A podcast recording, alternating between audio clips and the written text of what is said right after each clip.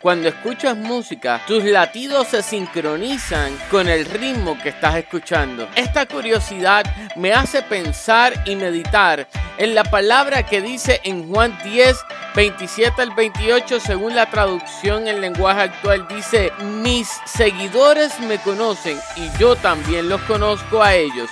Son como las ovejas que reconocen la voz de su pastor y él las conoce a ellas. Mis seguidores me obedecen y yo les doy vida eterna. Nadie se las puede quitar. Y quiero hacer énfasis a qué ritmo late tu corazón. Tu corazón late al ritmo de Dios. Quiere decir que estás escuchando la voz de Dios o estás escuchando a todo lo que están diciendo alrededor del mundo o lo que están diciendo las redes sociales, lo que está diciendo el Facebook, lo que está diciendo quizás estas amistades que no te hacen bien. Hoy te exhorto a que comiences a escuchar a Dios, que es el autor y el consumador de tu fe, para que veas cómo el ritmo de tu corazón y de tu vida cambia a tal punto que comienzas a confiar en Él, comienzas a ver las cosas que no son como si fuesen según como te dice la palabra de Dios